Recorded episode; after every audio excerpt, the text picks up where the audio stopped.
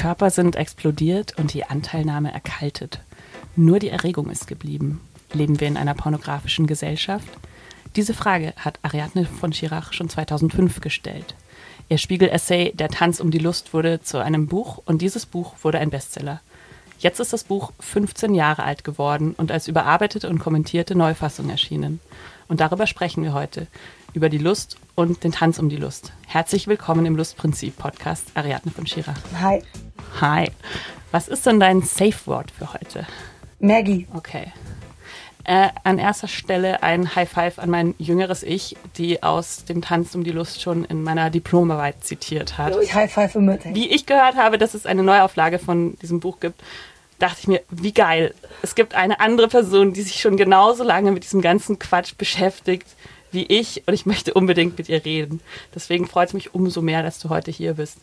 Ähm, für die drei Leute, die das Buch damals nicht gelesen haben, worum ging es dir, als du das geschrieben hast? Also ich war damals noch in der Schule mm, und wir hatten alle so komische Klamotten an, ja. Man weißt du noch, also wie so komische T-Shirts oder so, ja. Also es gab schon hübsche oder so, aber es war nicht so wichtig, ja. Und auf einmal mussten wir alle sexy werden.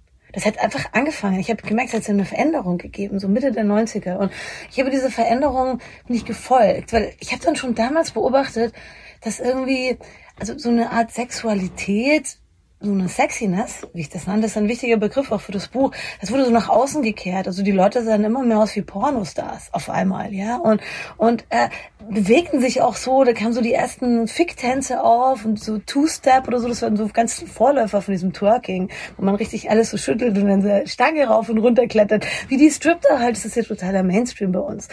Das fing damals an. Also so Mitte der 90er und Mitte der Nullerjahre habe ich dann diesen Artikel geschrieben und die Idee war, dadurch, dass alles sozusagen sexy aussieht, kommt es irgendwie dazu, dass die Leute dann gar nicht mehr so viel Sex haben. Also die, die, ähm, die Anteilnahme ist erkaltet. Also alles, also plötzlich sehen alle aus wie Pornostars alles auch irgendwie teuer geworden, aber weil ich das Gefühl, keiner vögelt mehr. Das fand ich schlecht. Und deshalb gibt es in diesem Buch ähm, zwei unterschiedliche Blickwinkel. Ja, es gibt diese, habe ich genannt, pornografische Strategien, die zeigen, dass so etwas wie Sexiness als etwas, was nichts Inneres ist, wie unser Begehren, das ist was Innerliches, sondern was Äußerliches, ja, was gewissen Kriterien genügt, dass diese Kriterien eigentlich aus der Pornoindustrie kommen. Und es ein bestimmtes Bild gibt, also die ganzen Körper, das schlanke, blonde, ausgestellte, komplett rasierte, irgendwie zurecht gemachte und so. Ähm, und dem gegenüber habe ich die erotischen Strategien gestellt.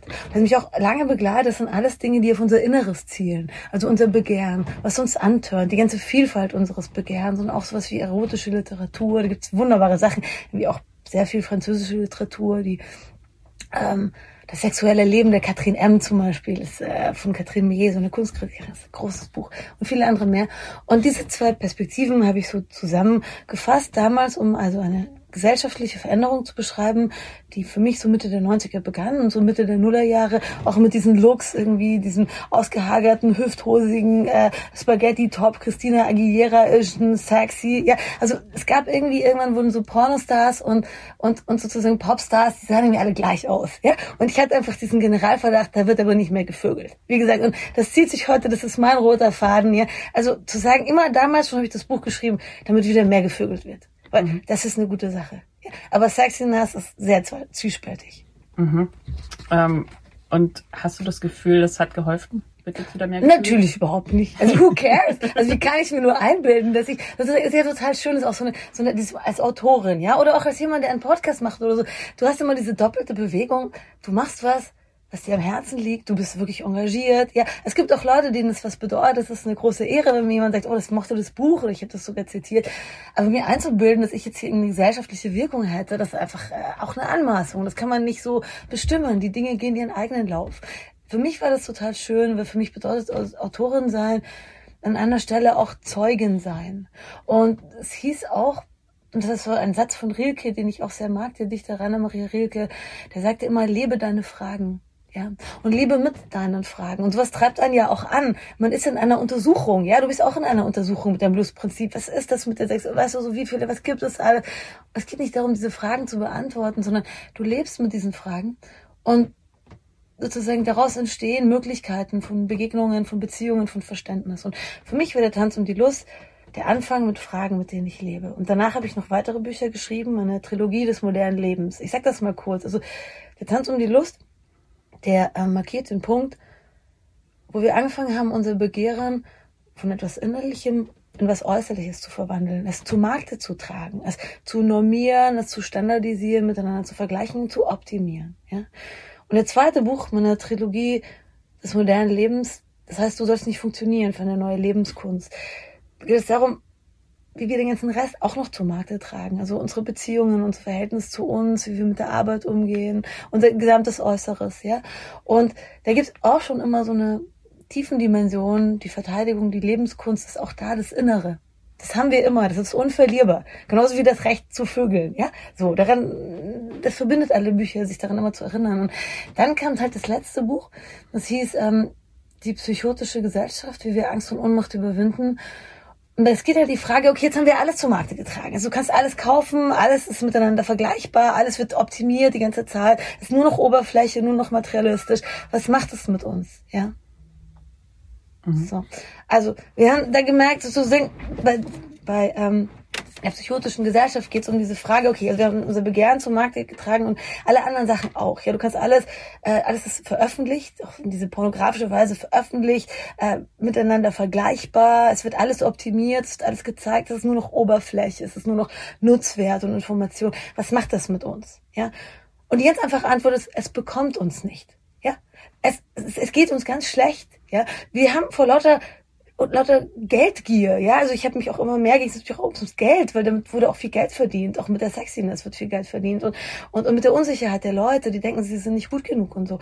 Aber jedenfalls mit diesen ganzen Prozessen, wo etwas Inneres äußerlich wurde, sind wir an einen Punkt gekommen, wo wir vor lauter Gewinnstreben und Konkurrenz und, und, und Kontrollwahn so sehr von der Wahrheit des Lebens weggerückt sind, dass wir irgendwie verrückt sind. Das ist die psychotische Gesellschaft und wir leben da werden wir heute nicht ganz einsteigen, aber wir sind in sehr krisenhaften Zeiten. Ja. Damit meine ich jetzt nicht nur den Krieg, der einfach dauert und dauert und dauert. Ich habe ja keine Worte.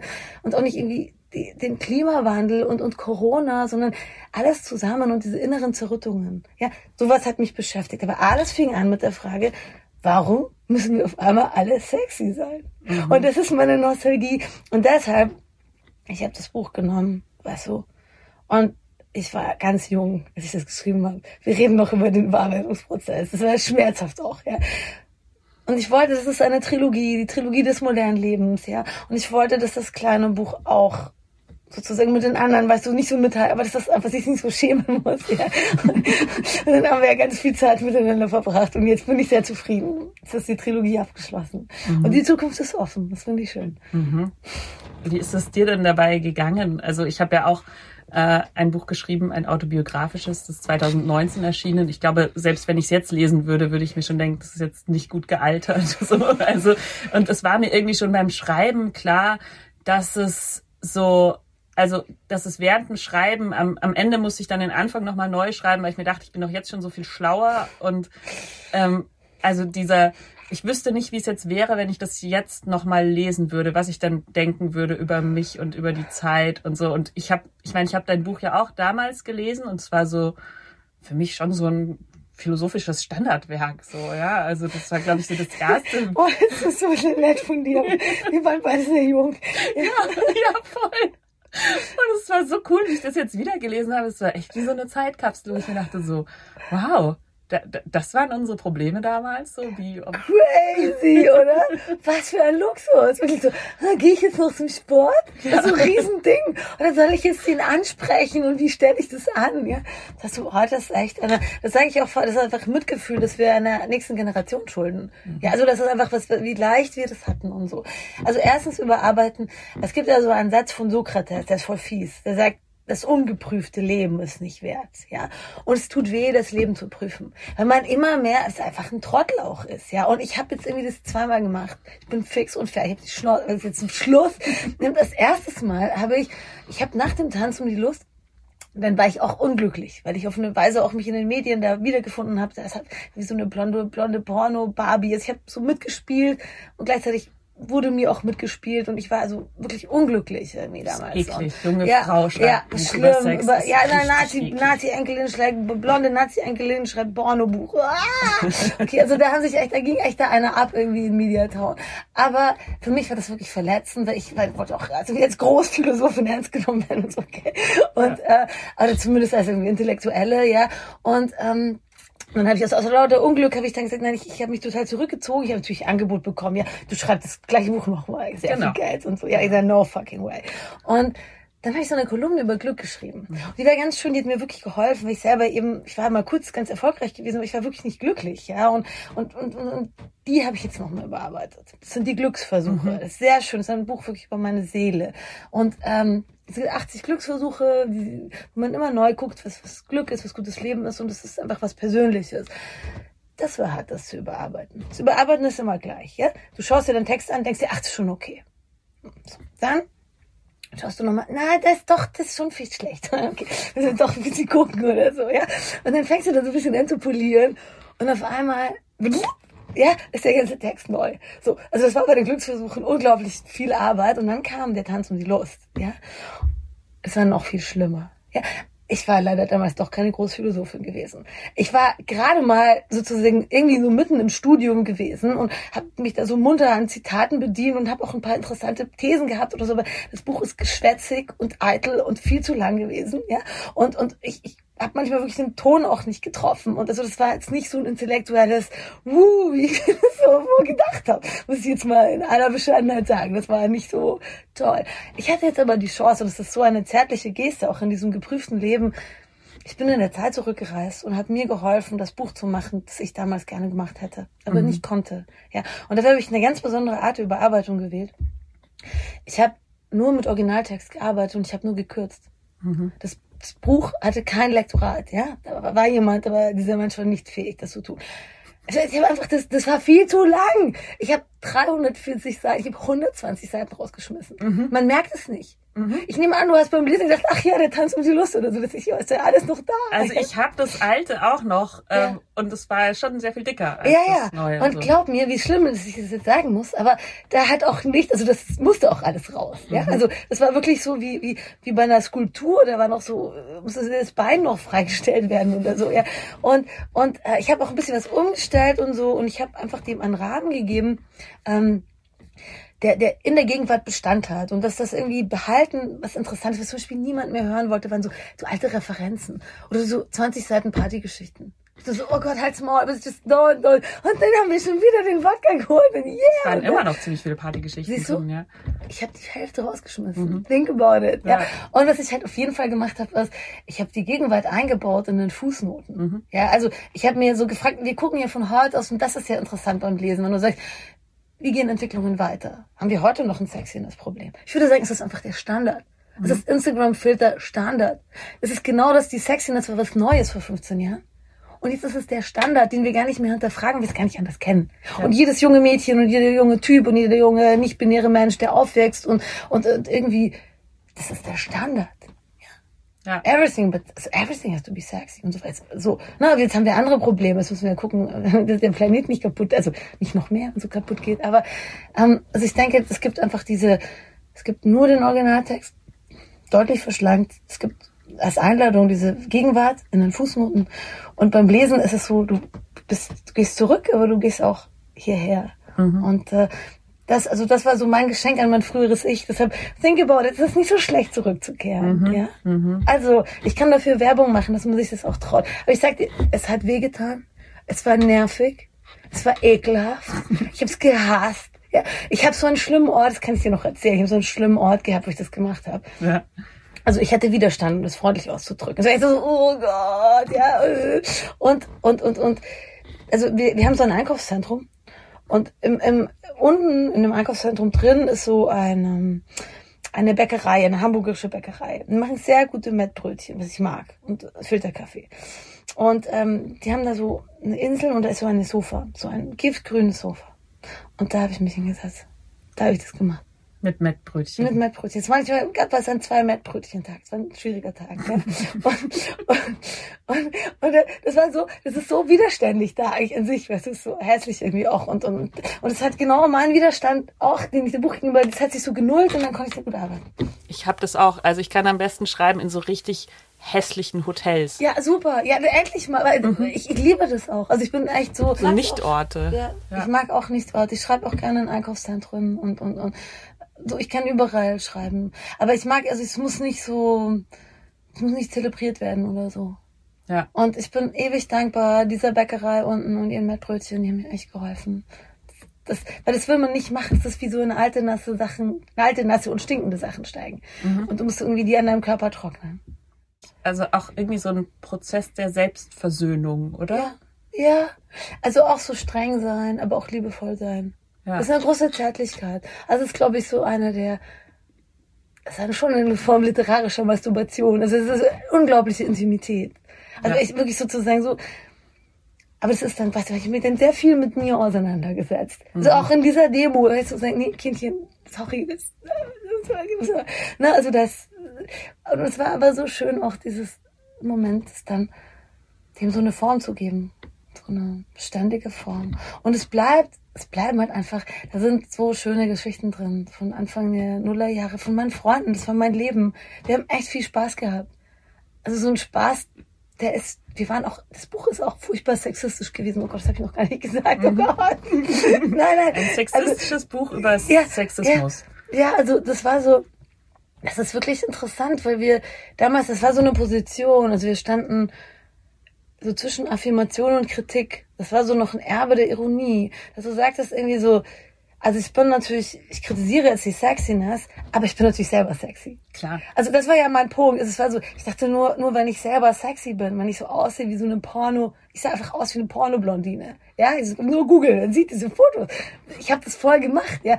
Also ich dachte nur, wenn ich selber sexy bin, darf ich was drüber sagen, weil sonst würde es ja so wirken, als ob ich so quasi aus als nicht dabei sein dürfen die spreche. Genau, die ungebumste, so, so, so frustriert irgendwie, nicht, nicht irgendwie im Club und so. Aber ich war, dachte mir, ich bin also voll sexy und dann sag ich gegen sexy. Und habe ich lauter noch so andere tolle Sachen gemacht. Ich habe so gesagt, ich bin so für, wirklich, auch damals schon, ich bin immer wirklich für die Vielfalt des Begehrens und alle Lebensformen. Wir hatten damals noch gar keine Namen, also LGBTQA, das hatten wir gar nicht, ja. Aber auch Homosexualität war damals noch, ich komme aus Bayern, das mussten wir schon noch so ein bisschen, das ist voll okay und so, ja. Es ist alles, ähm, der, der Weg war lang, mhm. ja, und ich habe wahnsinnig viel gelernt durch diese ganzen Bewegungen, ja. Also, aber trotzdem sind da so Rollenbilder drin. Also so, was die Männer so tun, was die Frauen so tun. So Sätze, so Männer sind halt so. Ja. Du, danke, MeToo. Ja, danke ihr alle Aktivistinnen und Aktivisten. So, ich wurde gebildet. Ich, mhm. ich, ich habe da Abgründe der Dummheit. Also das ist einfach des Nichtwissens.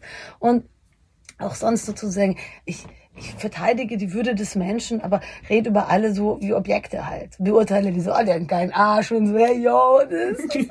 also, es ist wirklich ein Sex und das konnte ich jetzt auch nicht rausnehmen, aber ich konnte es beleuchten. Ne? Und das ist auch sozusagen ein bisschen steht für diese Zeit, für so, so ein, dieses, dieses ist genau so ein Kipppunkt. Das Alte ist noch ein bisschen da, das Neue hat noch nicht angefangen.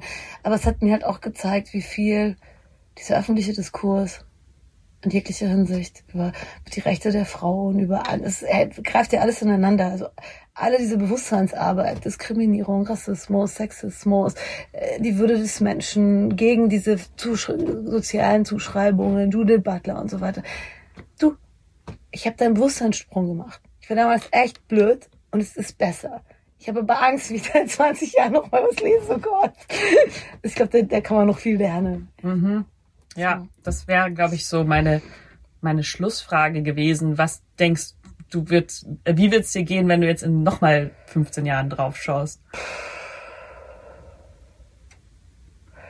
Weißt du, also ich glaube, dass man es schon auch schaffen kann, als Mensch, der sich mit Themen auseinandersetzt, dass man irgendwann also es gibt so belastbare Positionen, finde ich. Und ich hatte auch in diesem Buch einige belastbare Positionen. Also so meine Haltung gegenüber der Vielfalt des Begehrens. Das, da kann ich drauf setzen. Ne? Oder auch irgendwie so eine, so eine schöne Idee vom Menschsein, als auch Zusammensein, als Aufgabe, als etwas Geteiltes. Das, das hat mich auch, das ist total schön. Was so kulturellen Code angeht, ich äh, kann mir noch vorstellen, dass man noch, also es noch frivoler wirkt. Mhm. Weißt du? Also irgendwie dann im, in so den Atomruinen nach, nach dem russischen Erstschlag, wir versuchen wieder Pflanzen zu züchten, so who cares about that shit, ja? So, ähm, also, also was aber auch, auch, auch jetzt sozusagen, hm, ich glaube, dass aber die Botschafterin und das immer wieder kehren wir dazu zurück, dass unsere Sexualität was Heiliges ist im Sinne davon, dass das uns erhebt. Ja, also einer mein Lieblingssatz aus dem Buch ist ähm, Ficken als Gebet. Mhm. Und ähm, das ist für mich eine Möglichkeit der Teilhabe. Ja, es ist tatsächlich ein, ein Gottesdienst. Ich feiere das Leben mit einem anderen oder mit anderen und teile das. Ja, und das ist etwas, was uns äh, tröstet und erhebt, was uns verbindet und gleichzeitig als Einzelne meint. Und diese Verteidigung irgendwie unserer, ja, unserer Lust, und darauf zu beharren, dass es uns gehört, dass uns das niemand nehmen kann, dass wir uns aber immer selber wieder erobern müssen. Ich glaube, das wird ganz gut altern. Weil ich glaube, dass genau das beschäftigt uns auch noch in Zukunft. Mhm. Ja, gerade dann, also weil wir fragen jetzt angesichts der vielen Krisen. Und es ist wirklich nicht nur der Klimawandel, es ist letztlich unsere ganze Lebensweise, ja, die nicht, nicht, nicht mehr intakt ist, ja. Einfach nur wegen dem Geld. irgendwie, und das ist nichts, was wir einzeln so ändern können, weil es wirklich immer diese paar Firmen gibt, ja. Es ist mir auch zu blöd, sowas zu erzählen, aber es ist irgendwie die Wahrheit, ja. Wir sind wie so im Bann irgendwie des, des, des Geldes. Und, und das muss irgendwie aufhören. Und wir müssen uns nach dem guten Leben wieder fragen. Und dieses, unsere Körper zu bewohnen und sie auch zu schmücken, wie wir das wollen und die miteinander zu teilen, mit wem wir das wollen und wie wir das wollen, ja, und es in Freiheit zu tun und in Würde und gegenseitige Achtung, ja, das ist gutes Leben. Alles andere ist ja, ich muss noch fünf fucking Hosen kaufen, bis ich endlich einen finde, der mich wieder bumst. Das ist scheiße, ja. Und jetzt geht's weiter mit Ariadne von Schirach. Du hast es vorhin angesprochen und darüber habe ich auch echt viel nachgedacht äh, in Vorbereitung auf diesen Podcast ähm, dieser, dieser Kipppunkt, an dem wir damals waren. So, wir, wir waren Teil dieser sehr sexistischen Welt und gleichzeitig wollten wir daraus heraus was verändern, indem wir irgendwie vielleicht wahrscheinlich noch sexistischer waren. So. Also ähm, es gab ja damals dieses Buch, ähm, das du, glaube ich, auch zitierst, äh, Female Chauvinist Pigs von Ariel Levy, hieß sie, glaube ich.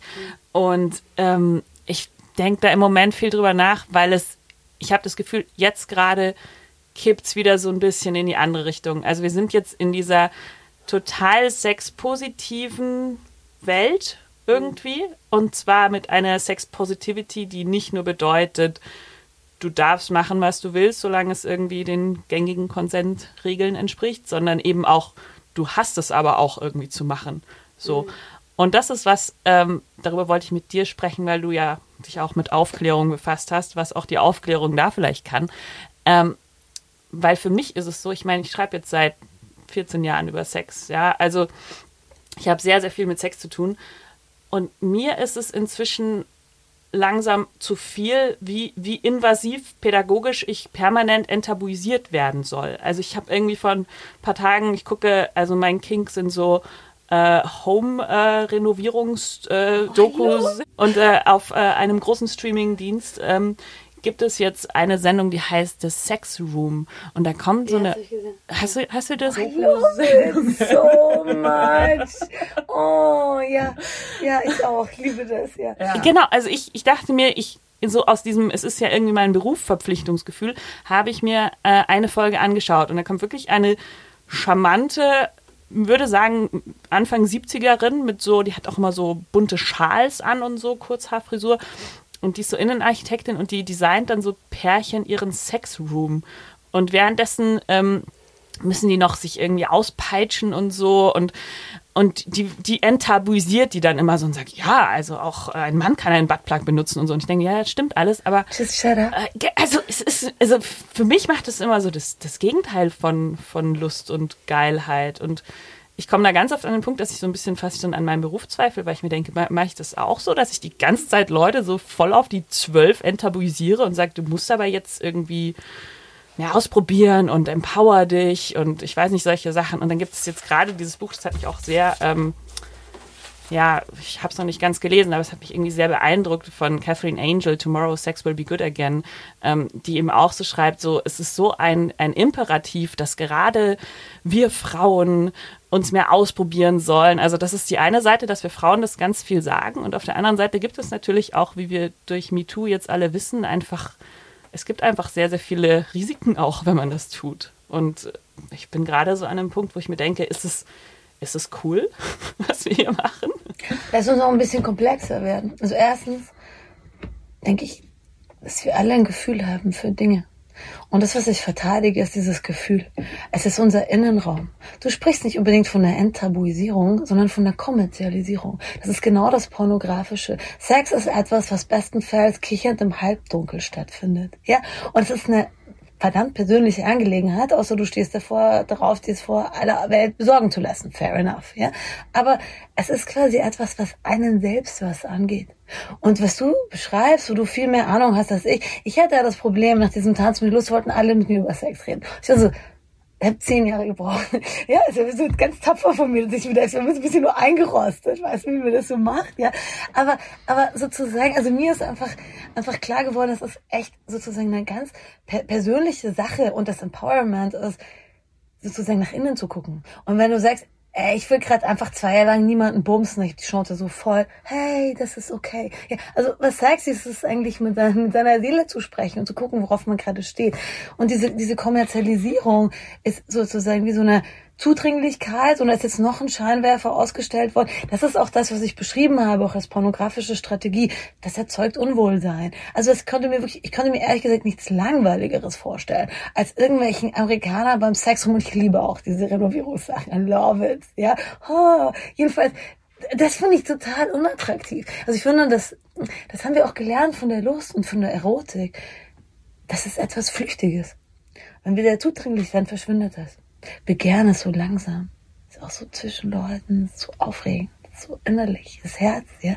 Das kannst du nicht ausstellen, das kannst du nicht verordnen, das kannst du nicht machen. Ja. So, und jetzt haben wir aber jetzt komplex, komplexer werden. Also die Lage ist, Sexualität hat sich in einen Markt verwandelt. Also erst, und wir haben uns in Produkte für diesen Markt verwandelt. Das ist die Sexiness, ja. Und das fing schon früh an, aber jetzt ist das quasi auch Mainstream-mäßig gemarktet. Ne? Und es ist quasi eine Art Selbstausdrucksform geworden, wo eine riesen Konsumindustrie dran hängt. Auch der Buttplug will verkauft werden, das sage ich dir. Ja? So, ähm, das ist und das ist irgendwie auch ekelhaft immer, wie alles, was so total kommerzialisiert wird. Und ähm, das Zweite ist, dass es natürlich auch verdeckt, dass es immer noch massive Machtstrukturen gibt und das Patriarchat also wirklich nicht tot ist. Ja? So, also sozusagen, dass du als Frau in jeglicher Hinsicht, ich bin in jeglicher Hinsicht diskriminiert worden als Frau. Also ich war auch mal auf so, ey, ich bin so empowered und könnt mich alle mal, ich habe es ja geschafft und so, ey, yo. Hey, stimmt nicht. Ich möchte mit meinen Schwestern und Brüdern und Halbbrüdern, was auch immer, weißt du, honest talk. Ich bin diskriminiert worden. Ich bin echt äh, selbstbewusst und kann mich wehren. Und mir sind echt doofe Sachen passiert. Uns allen. Das müssen wir irgendwie solidarisieren und uns das auch sagen. Und es ist nicht, weil ich irgendwas falsch gemacht habe, sondern einfach, weil ich eine Frau bin. Ja. ja? So. Also ich kenne keine Frau, die nicht diskriminiert wurde und ich habe auch nicht mehr so viel Lust auf so Frauen, die sagen, ich habe das alles geschafft und ich bin so rich und bitch und so weiter. Hey, ihr scheißen Schwester. So und dann komm wieder und setz dich, let's talk about it. Das müssen wir auch weiter sagen und da müssen wir über Amerika reden, ja. Mhm. Weil wir haben diese Gleichzeitigkeit jetzt sozusagen, das ist auch ein Kipppunkt, weißt du, von von sozusagen eine quasi porn, pornografische alles entblößt halt, ja. Also schon in dem Tanz um die Lust habe ich so Witze drüber gemacht und wir am Buttplug dann noch eine Kamera befestigen und dann so richtig gucken, was da los ist und so, ja. Oh Gott, ja. Who fucking cares about that? Also einerseits haben wir diese, dieses too much. Und es ist oft so, ich liebe das in der Philosophie, also die beste Beschreibung auch in der westlichen Philosophie, äh, es ist für mich die Dialektik. Ja, also Dialektik beschreibt eben den Umschlag einer Sache in ihr Gegenteil. Das ist oft so. Also man kennt das ja auch selber, manchmal ist man so ganz traurig und dann ist man auf einmal heiter. Oder andersrum, ja. So ähm, melancholisches vielleicht. Und ähm, und es gibt also einerseits haben wir so diese, diese totale, alles Erlaubtheit, alles Entblößtheit und, und auch schon richtige Probleme mit, mit, mit, mit dem Widerstand gegen, gegen Formulierungen und Gender und bla, bla, bla. Und andererseits äh, hat Amerika das Abtreibungsrecht abgeschafft. Mhm. Ja, das ist fucking major. Und weißt du, was mich so mitnimmt? Dass es keine Proteste gibt. Wirklich. Es gibt so es wenig. Gibt, ja. Also klar gibt's, aber das ist das Schlimmste Ja, und ich habe erst das nachvollzogen. Also ich musste mich auch noch kurz einlesen, also zu, zu sagen, die hatten einfach ein generelles Recht auf Abtreibung, verfassungsmäßig verankert. Und das Supreme Court hat das äh, gekippt es ist mhm. overturned, ja, aber diese Mehrheit, während Trump sind die gestorben, die Richter, und es haben diese konservativen Richter da drin, ähm, die das machen, und die haben eine unglaubliche Macht. Und es bedeutet, dass das Abtreibungsrecht an die einzelnen Bundesstaaten zurückfällt. Dass sie selbst entscheiden, sozusagen, was, wie die das handhaben. Und du hast klassisch konservative, südliche, religiöse Staaten, die alle gesagt haben, wir, es ist jetzt verboten. Und es geht nicht darum, ich hatte, dachte schon so, in Amerika, das ist partiell, ja. Also in New York kannst du weiter abtreiben, klar. Konntest du immer schon. Nur, es gibt jetzt so eine große rurale Blase. Wenn du kein Geld hast, wenn du keine Mittel hast, wenn du keine Hilfe hast, bist du sofort in einem Mittelalter, ja. Und dass sie dann sozusagen, ich hatte mein zynischster Gedanke war, die haben ja gleichzeitig das Waffengesetz nochmal gelockert. Und ich dachte mir, die züchten sozusagen das Material, das sie dann wieder abknallen, mhm. ja. Also irgendwo müssen die ja herkommen, die Leute, die dann blöd rumstimmen im Amoklauf. Mhm. Und das ist ähm, sozusagen diese Angriffe in die reproduktiven Rechte der Frau, damit in unsere Freiheit. Ja. ja. Das ist mehr als besorgniserregend. Ich ja. krieg eine ganze Haut, wenn ich darüber rede. Und es passiert nichts und alle, also wie, wie das gerade eigentlich los ist, ja, also Putin, es geht einfach weiter, ja, die Ukraine wird gebombt, gebombt, gebombt. Ich warte nur, bis irgendeiner da mal stirbt, ja, also das ist wirklich zu Herz zerreißen. Der Amazonas brennt und brennt und brennt, ja, hier ist es irgendwie heiß, heiß, heiß. In Amerika wird nicht mehr abgetrieben. Wow, damals zu Zeiten von Tanzen Plus wirklich unser Problem, weil so, ah, ich hatte noch mal Make-up auflegen. und das sind auch so Brücken, die wir bauen müssen, wie so in der Mitte, das weißt du, so ein bisschen uns erinnern und, und einen Ausblick geben. Aber dafür lohnt es sich zu kämpfen und ich frage mich, wo ist der Protest? Was sagst du? Was glaubst du, was kommt da noch? Äh, du bist da vielleicht auch besser Einblick als ich. Äh. Mhm. Also ich habe auch, ich habe mich natürlich auch mit Kolleginnen unterhalten, also ähm, auch anderen Sexualtherapeutinnen, Beraterinnen, also auch mit einer Kollegin zum Beispiel, die eben auch in der schwangeren Konfliktberatung lange gearbeitet hat. Und es gibt jetzt wohl Organisationen, die halt ähm, diese Abtreibungspille dann verschicken an die Frauen gleichzeitig. Wenn du irgendwo in Alabama sitzt, abtreiben willst und es googelst, kann schon das getrackt werden und dann auch vor Gericht gegen dich verwendet werden. Also das ist halt, deswegen ist es jetzt nicht nur wie im Mittelalter, sondern halt auch noch wirklich schlimmer, weil auch noch Überwachungskapitalismus. Und es gibt in Österreich eine Organisation, die irgendwie diese Pillen verschickt und jetzt auch irgendwie eine, eine neue Trial für einen neuen Off-Label-Use von diesen äh, Abtreibungspillen plant. Ich verlinke das in den Show Notes. Es gibt ein paar Dinge, weil wir uns halt auch gefragt haben, was können wir denn von hier aus machen? So, ja, weil es ist schwierig. Also, ähm, und es gibt so ein paar Dinge, also man kann ein paar Organisationen unterstützen, aber das ist halt im Moment so die, die Reaktion der Hilflosen für alles, dann spendet man halt kurz wieder nach Afghanistan, dann spendet man dorthin so, ne? Also das ist das, womit wir irgendwie so the Hollywood Solution throw money at the problem, so, ja. Aber es ist, es ist einfach krass. Also ja. es gibt gerade wirklich viele Probleme. Also ich finde, das ist wirklich so auch eine Aufgabe, dass man immer wieder in allen möglichen Medien mal so eine Art sagt, das ist eine ganz schwere Zeit gerade. Also das ja. entlastet uns. Das ist genauso wie wir Frauen einander sagen müssen, dass wir noch diskriminiert werden. Dass es nichts ist, wovor man sich schämen muss, dass man nichts falsch gemacht hat. Das passiert einfach. Und wir müssen uns irgendwie solidarisieren und dagegen kämpfen und das aussprechen. So, so ist auch diese Krise. Wir müssen irgendwie erstmal das aussprechen. Es ist gerade alles ganz schwierig und wir finden so Brücken irgendwie von so einem leichten Thema, das aber dann auch ganz existenziell wird. Weil Sexualität ist auch unsere Lebensfreude und es ist wirklich so, dass wir irgendwie auch in so schwierigen Zeiten zu unseren Ressourcen zurückkehren müssen. Ja, und irgendwie so, ja, unserem Herz folgen und irgendwie ja, die Liebe zu haben in unserem Leben, in Beziehungen, unsere Körper zu teilen. Das ist wirklich auch ein Schutz. Ja, also es ist ich finde das wirklich sehr beängstigend gerade. Und ich finde es das wichtig, dass man das sagt. Es ist nicht, wie leben man in dieser gespaltenen Wirklichkeit, das war das mit der psychotischen Gesellschaft. Also einerseits, ich kann, bei mir kommt auch wieder ein Paket an. Also ich gebe es zu, ich steig morgen in den Flieger, ja. Also bei mir gibt es auch so ein Leben, das irgendwie so, so easy weiterläuft. Irgendwie so noch so, also es scheint irgendwie zu laufen oder so. Und gleichzeitig ist der, wird der Abgrund kommt immer näher. Mhm. Ja, und mh, mm, das ist wirklich, da muss man das Leben feiern. Ja, also man muss wirklich ähm, also die, lieben Menschen zu viel Alkohol trinken und mehr Vögel. Ja, das ist wirklich der Link. Das ist nicht trivial oder so. Ja, sondern es sind Dinge, die uns Kraft geben und und und das ist dann auch irgendwie diese Kraft, die man braucht zu sagen, unsere Freiheit, das ist unsere Körper zu teilen. Und unsere Lage als Frau ist es, dass wir schwanger werden können. Und die Verhütung und die mögliche Schwangerschaft selbst in die Hand zu nehmen, ist ein Menschenrecht. Ein, ein, ein, ein Grundrecht. Und wenn uns das genommen wird, das ist sozusagen, es ist genau das, das Geschenk, das wir machen können. Ja, unseren Körper mit jemandem zu teilen und, und das zu bestrafen. Das ist wahnsinnig dunkel. Mhm. Da darf der Widerstand, der Widerstand ist einerseits zu sagen, ich höre nicht auf, zu lieben, ja. Und andererseits ist ja auch zu sagen, we gotta march, ja. ja? Also das ist nicht hinnehmbar. Ja? Also was ich mich dann auch frage, ist dann, wo sind eigentlich die Männer? Also was sagen die dazu? Weil ich meine, können die in die Küche? Ja.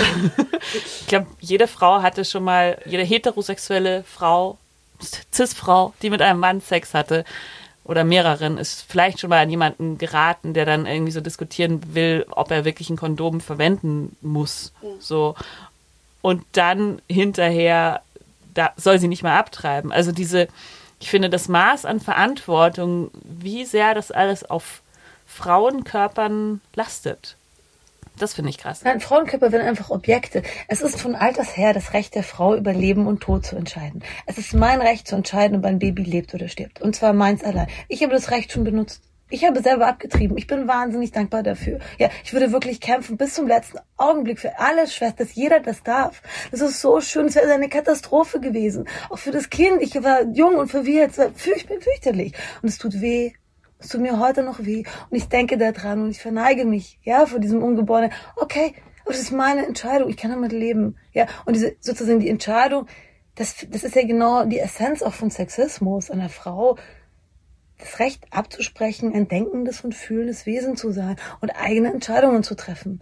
Im Matriarchat sind die Frauen die Herrinnen des Landes. Die entscheiden, wie gewirtschaftet wird, die entscheiden, wie das Land vererbt wird, ja, wie damit umgegangen wird. Die haben anders zusammengelebt mit der Natur und mit den anderen. Und es sind so Kräfte, die wir jetzt gerade in der Krise mit dem Planeten brauchen. Mhm. Ja, also ich brauche jetzt nicht noch jemanden, der keine Ahnung hat und sich hinstellt und so viel redet. Das ist Zeit für meinen Lieblingswitz. Pass auf. Also, kommt ein Mann zum Arzt. Und der Arzt sagt zu ihm, Sie müssen aufhören zu masturbieren. Mhm. Und, der, und der Mann sagt, ja, aber warum? Und der Arzt sagt, ja, damit ich sie untersuchen kann. und jetzt ist sozusagen auch eine klassische Frauenfalle, die Männer sind genauso wenig da wie die Frauen sondern es gibt sozusagen patriarchale Strukturen. Und ich, als jemand, der ein sexistisches Buch geschrieben hat, weiß, dass auch Frauen sozusagen andere Leute scheiße behandeln können. Ja, das ist kein männliches Privileg. Ja, und es gibt so viele tolle Männer und, und Transpersonen und das brauchen wir nicht. Wir müssen es doch einmal sagen, so wie Disclaimer. Ja, so ist nicht irgendwie die Männer die Männer. Ja, ja. sondern sondern in Sensibilität. Es geht um bestimmte Positionen und Haltungen und Denkstrukturen, die letztlich darauf zielen, Macht auszuüben, anderen Menschen die Macht abzusprechen. Und das ist quasi immer während der Punkt des Widerstandes, ja, so. Und, und äh, ich, ich, ich denke, dass sozusagen die, also es gibt so ein klassisches Problem, stell dir mal vor, du bist in einer schlechten Beziehung. Mhm. Das kommt, kommt vor. Ja. Und ähm, und dann bist du da irgendwie weg und dann hast du so eine Idee, also jetzt mal als, als heterosexuelle Frau würde ich jetzt sagen, und dann hast du so eine Idee, du, jetzt, ein neuer Mann wird mich retten. Mhm. Siehst du den Denkfehler? Ist ja. es? Warum? weißt du, wer dich retten wird? Du wirst dich ja. retten. Und wir Frauen müssen uns retten. Diese Abwehren wieder warten, dass jetzt irgendwelche Männer kommen und sagen, oh, ich finde so schade, dass du nicht mehr abtreiben kannst. Also das ist schon in biblisch, ja. Sondern wir Frauen müssen uns da solidarisieren. Also na, da kommt jetzt nicht noch so ein netter Präsident und der macht es auch besser oder so nett. So, das ist irgendwie, das habe ich auch gelernt. Das ist sowas, diese Female Chauvinist Pics von Ari Levy, weißt du? Das ist so eine Form weiblicher Ermächtigung, in dem man noch männlicher ist als die Männer. Ja. Das habe ich wirklich gemacht. Also ich, ich bin auch, voll, ja. ich bin voll, ich bin so, ich sauf die alle unter den Tisch und ich laber sie auch unter den Tisch und ich, keine Ahnung, kann auch draufpinkeln, ist mir wurscht, ja. Mhm. So das, was ich möchte. Ich möchte als Frau in dieser Welt tätig sein. Because I care. Ja. Das ist, was ich tue. Es ist mir wichtig. Es ist mir, ich will auch auf niemanden mehr draufpinkeln, nicht, dass ich das jemals getan hätte. Aber so, ich möchte das und diese, diese Verbundenheit und diese, diese Solidarität, diese Liebe, das sind die Kräfte, die wir jetzt brauchen in der Krise. Mhm. Ja. Und nicht jetzt nochmal noch mal so Frauen, die noch krasser drauf, also jeder darf das machen und so. Aber das war der Fehl bei, bei Female Chauvinist Pigs. Die die, die Freiheit ist doch nicht, männlicher zu sein als ein Mann, sondern einfach eine Frau zu sein, was für, was auch immer das für einen bedeutet, ja. Für jede Frau ist das was anderes. Aber es bedeutet zum Beispiel, dass du das Recht haben musst, über deinen Körper zu bestimmen.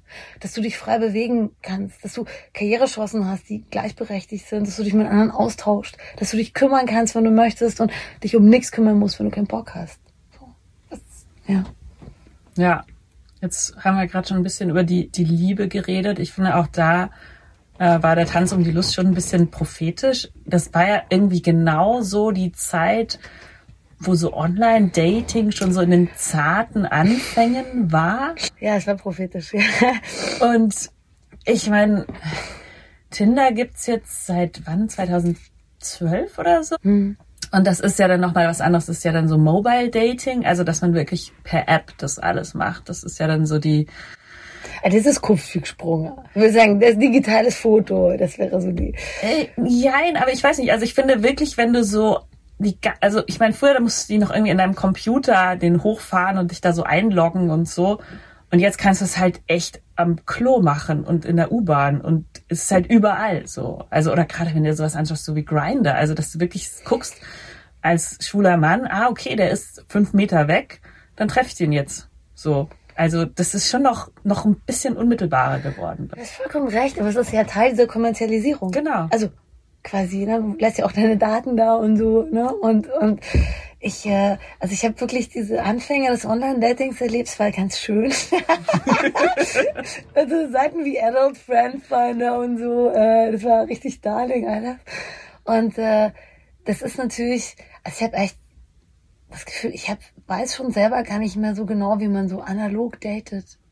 Also nicht, dass ich besonders gut wüsste, wie man online datet, aber irgendwie, das war so schön damals. Wir haben uns halt einfach irgendwie angesprochen. Und es scheint mir heute so schwierig. Ich weiß, wie siehst du das? Also kannst du, hast du, also wann hast du das letzte Mal einen Menschen, den du irgendwie hot fandest, mit dem du geredet? Letzte Woche. Ja, okay, schau, es lohnt sich nee, doch, Sex-Podcast zu machen. Das war wirklich krass, weil wir haben uns äh, im Schwimmbad kennengelernt. und dann einfach zweieinhalb Stunden gequatscht und danach waren wir beide so, wow, das passiert nicht mehr oft. So. Und ja. es war richtig cool. Und es war irgendwie so, so, so wholesome irgendwie. So ganz, ja. ganz eigen und besonders auf eine Art. Also das, das müssen wir irgendwie erzählen und verteidigen, ja. Also ich glaube, weil ich, ich denke, das ist so eine Art von Widerstand auch gegen diese Kommerzialisierung unseres Begehrens, die bedeutet, das ist etwas, was eigentlich auch sehr es ist innerlich, es ist auch komplex und viele Gesichter und so viele Zeitstufen, ja. Es ist so was Dreidimensionales. Und das Digitale ist nur so was Zweidimensionales, ja, so. Und, und das irgendwie, das immer wieder dahin zurückgeht und das, das, dass man Situationen erzeugt und aushält, wo man wieder mit den, die anderen wieder sieht. Wir sind ja alle wie so aus den Augen verschwunden, eingesaugt von diesen kleinen Geräten. Ja crazy. Und, und dadurch entsteht aber die Öffentlichkeit gar nicht mehr so auf der Straße. Und das, das wären so Dinge, die, die uns, äh, die, die wieder gut, gut tun würden. Ich weiß, ich muss auch mehr am, am Analogen forschen. Aber das ist schön, das ist das, also so ist es nämlich eigentlich. Man sieht irgendwie jemanden und es ist total nett. Ja. Und, und dann schaut man, was man möchte. So. Das, ja. ja. Das, und das, das ist right now. Und das andere ist wie so ein Paket bestellen. du bist so, du orderst schon. Ist ja so krass mit dem Swipen und so. Ich bin nicht eingestiegen in diese Tinder-Sache. Mhm. So, ich war dann auch anderweitig kurz äh, beschäftigt, aber ähm, ich habe so mitgekriegt und hatte so eine Kollektion irgendwie. Das bedeutet, Menschen zu Objekten zu machen. Mhm. Und die Sexiness hat uns gelehrt, uns selbst zum Objekt zu machen. Also das kann, das mir komisch finde, dass sie sich anpresst wie eine Ware auf dem Markt, wie so ein Stück Fleisch. Ja. Aber wir haben doch alle eine Seele, wir sind doch alle dreidimensionale, vier multidimensionale Leute. Und das ist irgendwie so, nur weil das jetzt total so common ist und jeder das macht, das ist nicht na, man kann auch sicher mit Tinder Spaß haben, mehr Respekt, aber, aber an sich ist es ja furchtbar. Du, und dann fotografierst du auch deinen fucking Penis und schickst den rum oder so. What the fuck, da wollen wir jetzt nicht hingehen, ich verstehe das auch nicht und so, aber, ähm, aber sozusagen, das ist ja der ultimative Marktwert. Ja. Also du reduzierst dich quasi auf ein Stück Fleisch. Ja. Und auch das Spannende ist, es gibt ein ganz gutes Buch ähm, über, über Online-Dating und was es irgendwie so soziokulturell mit uns macht. Ähm, das heißt Nothing Personal von Nancy Joe Sales. Mhm. Und sie beschreibt halt wirklich auch ihre Erfahrungen und ordnet die dann eben auch ein mit den entsprechenden Statistiken. Und sie beschreibt halt wirklich, wie, wie auch so ein Algorithmus eben funktioniert auf einer Dating-App, dass man dann wirklich, äh, man swiped einmal bei äh, Blondinen über 1,80 und dann kriegt man nur noch Blondinen über 1,80 vorgeschlagen. Also dass dann der Algorithmus sich merkt, okay, vielleicht ähm, mag diese Person niemanden, der zum Beispiel schwarz ist oder keine Ahnung, ja.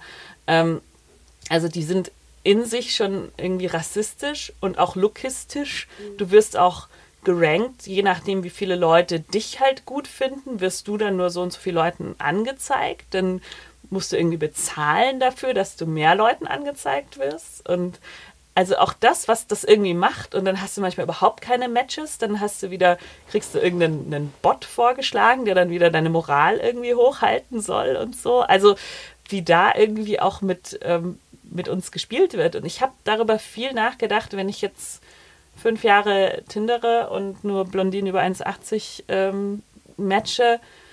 Also was für eine, was für eine Monokultur züchte ich mir da auch heran oder? Es ist ganz schlimm. Wenn nicht gestört wird, verstört.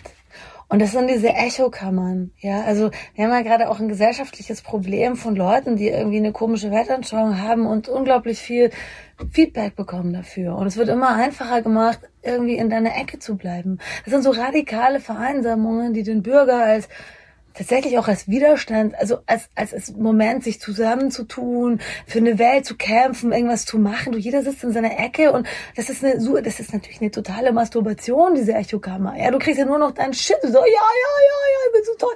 Und das ist einfach, äh, also Erotik lebt oft von Gegensätzen, von Reibungen. Ja, das andere ist ja nur Ficken. Das ist halt nur so, so, so, also nichts gegen Ficken, aber so zu sagen, du, du, du, du teilst dann so, du hast wie so einen Vertrag, da darf nichts schiefgehen.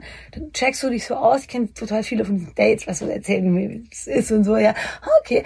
Und äh, dann, dann, dann hast du so irgendwie gleichzeitig das Problem, dass du eigentlich jetzt auch ficken musst. Es ist ja. ganz schwer, Nein zu sagen, Kim, musst du auch ehrlich sein. So. Also sitzt du dann schon da, jetzt, jetzt komm schon oder jetzt so. Hast du dir die Beine rasiert. Ja, jetzt so. bring it on. Also, ja, okay, ist alles schon mal passiert, okay, ich kenne mich auch.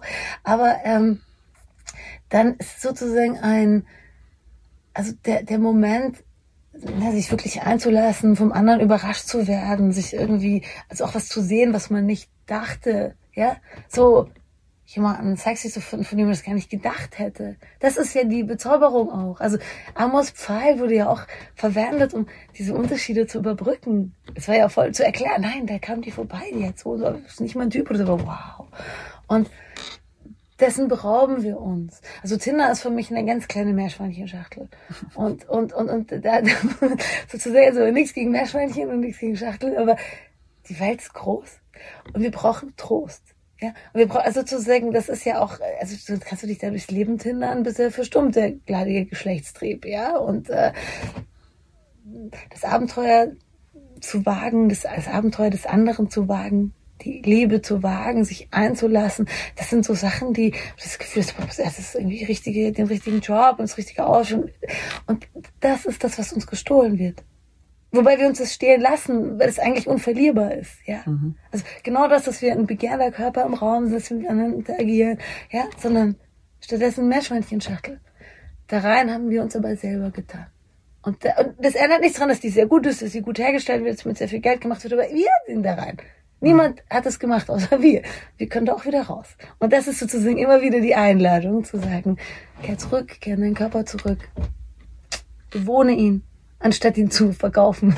Das heißt, der Weg aus der Meerschweinchenschachtel führt übers Löschen von Ja, das ist jetzt nein, ja, das, das so, ja. ja, aber sozusagen ich habe selber immer wieder so, ich habe so, ich schaue mir gerne so bestimmte Websites an. Ist nicht pornografisch, sondern irgend so ein Zeug. Ich liebe so Klickstrecken und Fotosachen und bla bla bla.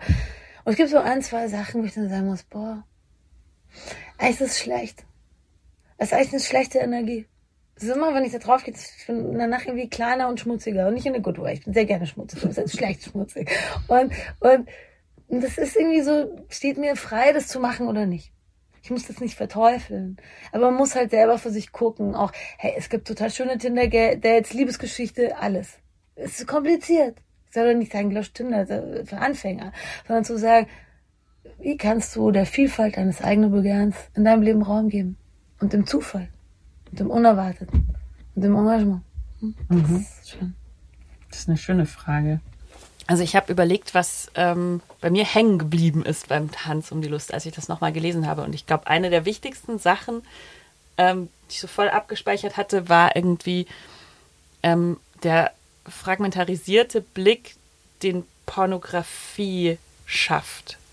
Kannst du das nochmal erklären für alle anderen? Ja, das war dann schon, da war ich dann schon auf der philosophischen Höhe. Also der fragmentarisierte Blick. Nein, ist ja so, wir haben mal dieses Problem, um das wir schon immer wieder gekreist sind. Und zwar, also Pornos haben ein Problem. Ja. Ähm, sie müssen was Unsichtbares sichtbar machen. Nämlich unsere Lust. Das Problem, du weißt, wenn du angetörnt bist, es gibt Anzeichen, ja, du bist ja, keine Ahnung, der Nippel steht, irgendwie ein bisschen, ein bisschen rot im Gesicht, irgendwas ist feucht, also fair enough. Aber es ist innen drin. It's a feeling, ja.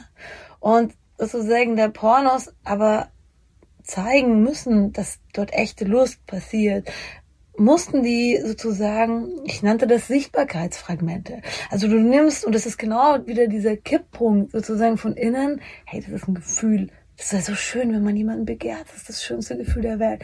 Also scharf auf jemanden bist. Und der oder die auch auf dich. Das ist so toll, ja. Aber das Du kannst es nicht zeigen. Du fühlst es halt, ja, es ist innen drin. Und sozusagen, es gibt aber halt diese äußerlichen Anzeichen. Also bei meiner ist es ja Penis erregiert ist oder dass die Brustwarzen erregiert sind oder dass man irgendwie äh, sonst und sonst, aber nicht so viele. Und das Begehren ist ein, ein ganzheitlicher Zustand. Das heißt, du bist innen drin und der ganze Mensch vibriert. so. Und, und sozusagen diese Sichtbarkeitsfragmente, die werden dann zusammengesetzt zum pornografischen Körper. Also alle Pornos arbeiten, ständig muss ich ständig diesen Penis sehen. Das ist das Wichtigste, der arbeitet da, ja. Und, und, und dann ist ja auch sehr feucht, die Frau und so weiter. Und dann siehst du die Nippel und dann gibt's sozusagen auch, fängt auch das Skript an. Also erstens, der Körper als Ganzheit, die von innen bewohnt wird, verwandelt sich in das pornografische Fragment. Also der fragmentarisierte Körper wird auf diese primären Geschlechtsteile reduziert und die werden dann zu so einer neuen pornografischen Wirklichkeit zusammengesetzt. Und in dieser Wirklichkeit entsteht auch das pornografische Skript. Alle handelsüblichen Pornos sind immer gleich. Ja, also die, der Mann, der zieht sich aus, dann die Frau muss den Mann noch an, an lutscht den Schwanz, dann wird penetriert und dann kommt er meistens außerhalb des Körpers oder so. Und das ist so eine Art klassisches Skript, wie sich diese Sichtbarkeitsfragmente zusammensetzen zu einer pornografischen Wirklichkeit, die die Illusion von Lust erzeugt. So. Weil das Ding ist, du kannst natürlich Vögeln ohne Lust zu empfinden. Das ist eine traurige Wahrheit. Und wir Frauen gerade sind aufgerufen, da niemals mitzumachen, ja. Aber, also, ist no problem. Ist ja auch was ist auch nicht unbedingt schlimm sogar, also doch, also ohne, aber, aber sozusagen, ja, also es ist auch wie so eine Art, äh, hat auch was wie eine Kniebeuge oder so, sagen wir das, kann das haben, ja. Und deshalb weißt du es natürlich nicht im Porno. Ja, also natürlich irgendwie, wenn der Mann kommt oder so, äh, das ist äh, schon muss dann irgendwie ein Orgasmus haben, aber war das richtig toll? Hat sich gut gefühlt? So we don't know. Aber wir akzeptieren diese Lüge. Und wenn wir dann anfangen, die auch in unserem Leben zu haben und aus der Meerschweinchenschachtel rausspringen in das Bett von irgendeinem Typen, um dann diese Art von Sex zu haben, dann sind wir ziemlich fucked. Ja, aber es steht uns quasi immer frei, das auch nicht zu machen, ja. So, also es ist sozusagen wieder diese Rückkehr darauf zu beharren, dass es eine ganzheitliche Erfahrung ist. Und es ist wirklich, wir, das wir begehren sollen. Und es ist Schönes, ja. Schmetterlinge. Ich find's wirklich sehr kitschig, aber es, da geht was ab im Bauch. Es ist, so ist es, ja. Und letztlich geht aber dieser fragmentarisierte Blick viel weiter.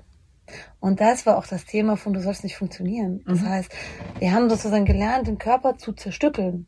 Ja, und dann aus diesen Lustfragmenten neu zusammenzusetzen. Und alle diese Fragmente können sozusagen jetzt ähm, optimiert werden. Also alles, was gestreckt und noch mehr enttat und gebleicht und äh, gemacht und gestellt und so weiter und, und dann verglichen werden mit anderen Fragmenten und, und es entstehen überall, es wird alles so ein Netz von Konkurrenz und Durchschnitt.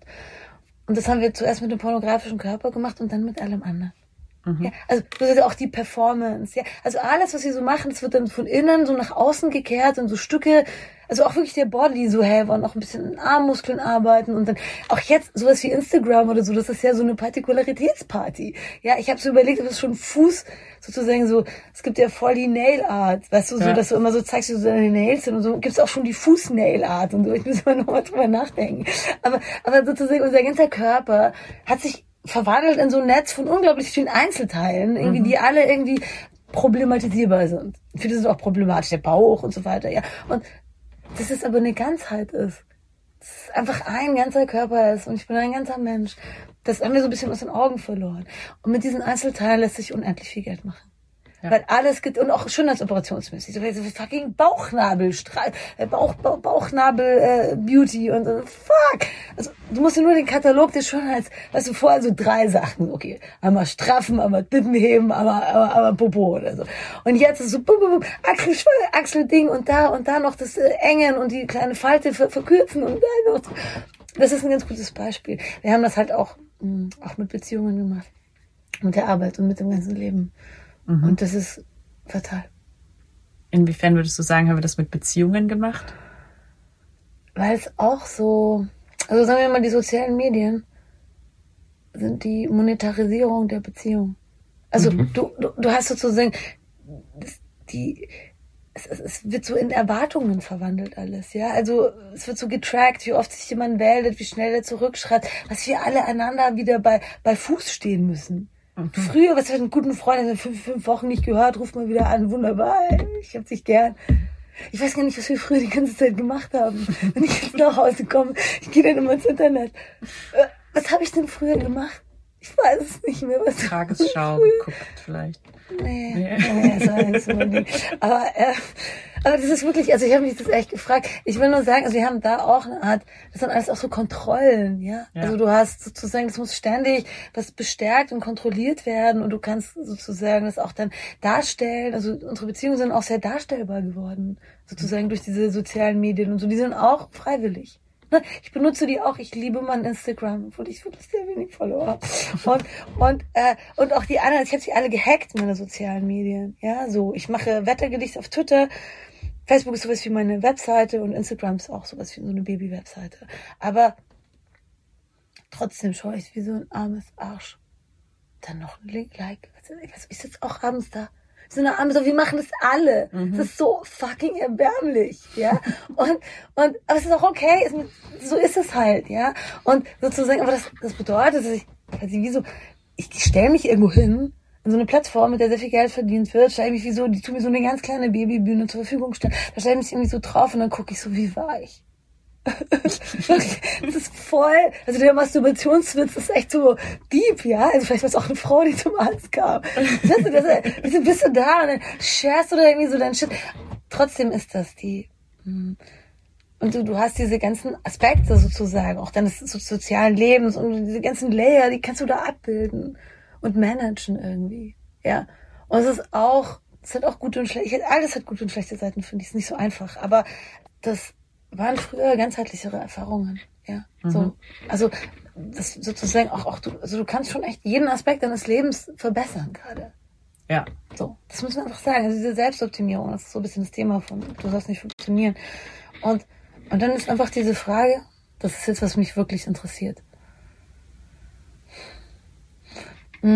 Also, ich finde, dass in unserer Gesellschaft oft etwas Schlechtes ganz ähnliches wie etwas Gutes und davor steht. Es ist total schön, so ein großes Netzwerk zu haben, aber vielleicht sind die sozialen Medien fast das Gegenteil davon. Ja. Mhm.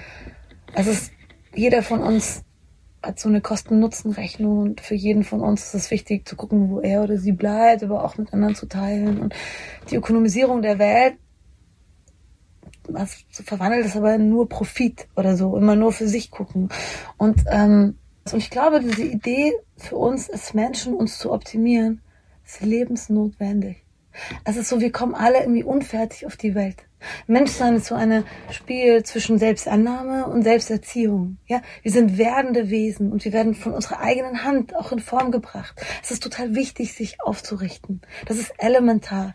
Und es war sozusagen Sokrates, als Philosoph sagte, seine Aufgabe ist es eigentlich, die Menschen besser zu machen.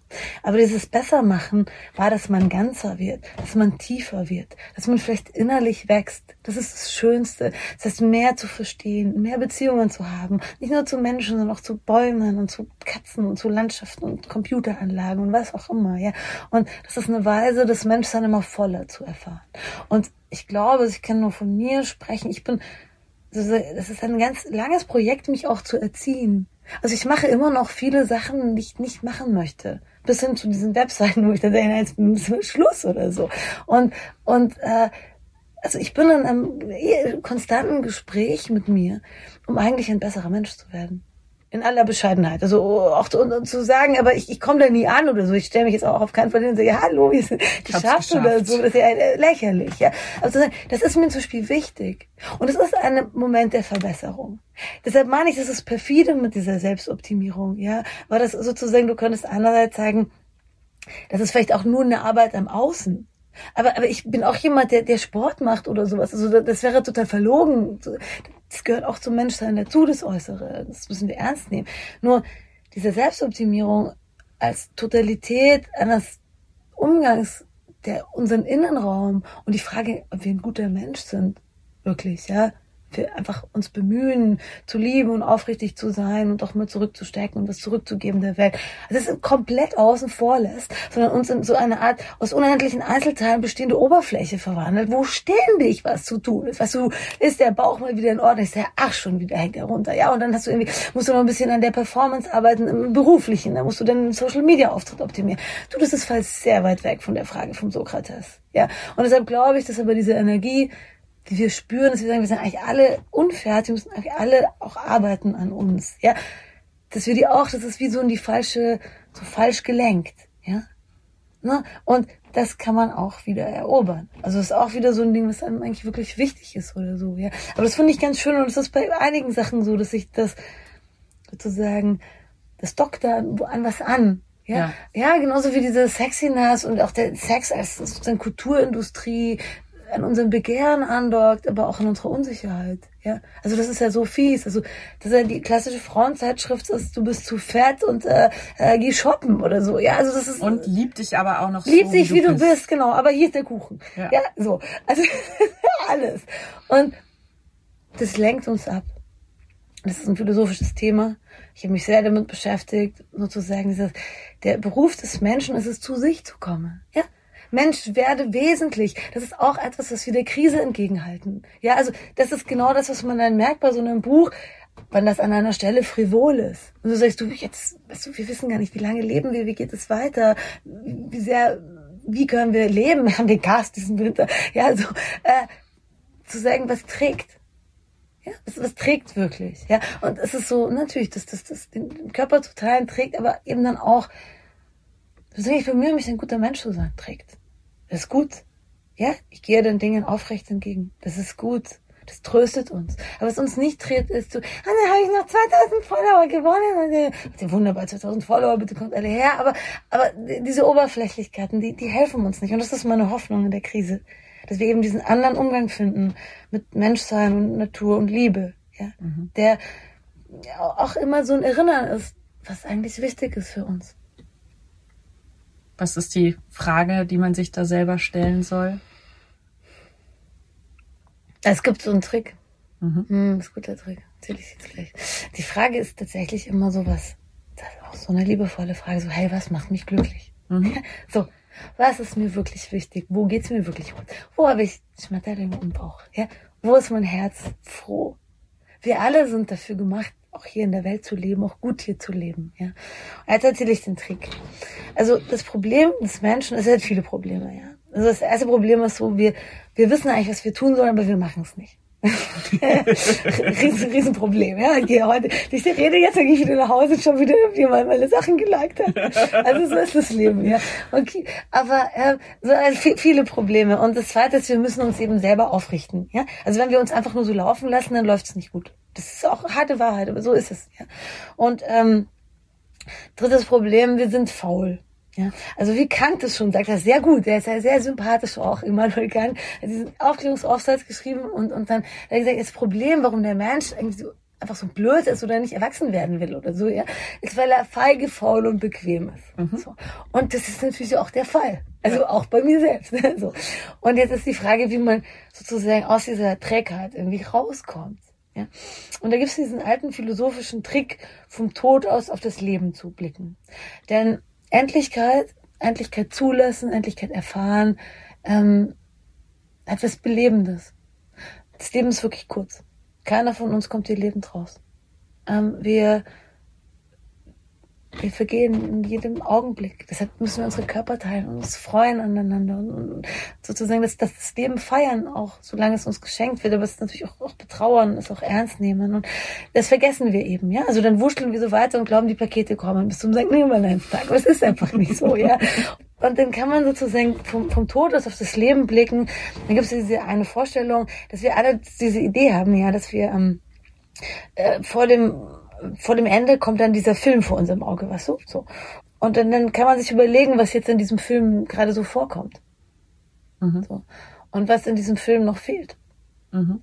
Und was da auf keinen Fall fehlen darf. Und dann, da muss man sich ganz ernsthaft fragen, ob man den Film mag. Mhm. Ja? Und wenn es nicht so ist, dann muss man überlegen, was man jetzt machen kann. Ja?